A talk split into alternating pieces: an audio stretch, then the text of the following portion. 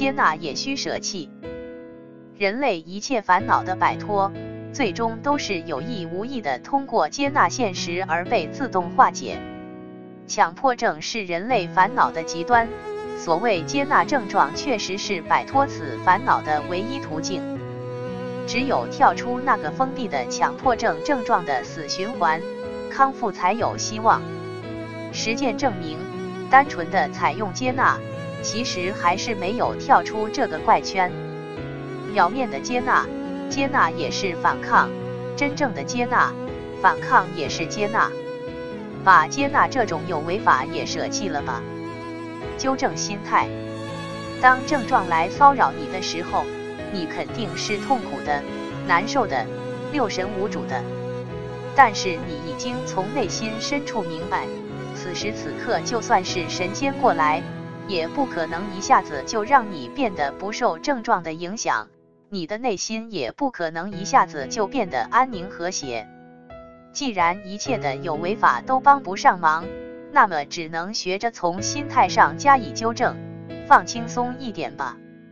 无所谓一点吧，看淡一点吧。收紧的神经为何绷得如此之紧呢？对强迫症抱怎样的心理态度？是坚决与他为敌，不知天高地厚的与他对着干，还是尝试着与他成为朋友，融洽的和平共处？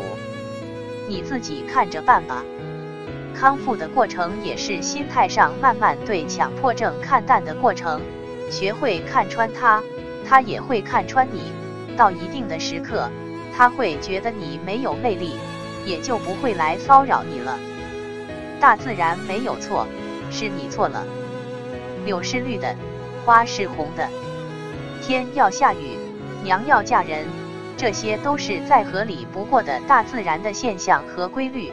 这些客观现实也是无法被主观所左右的。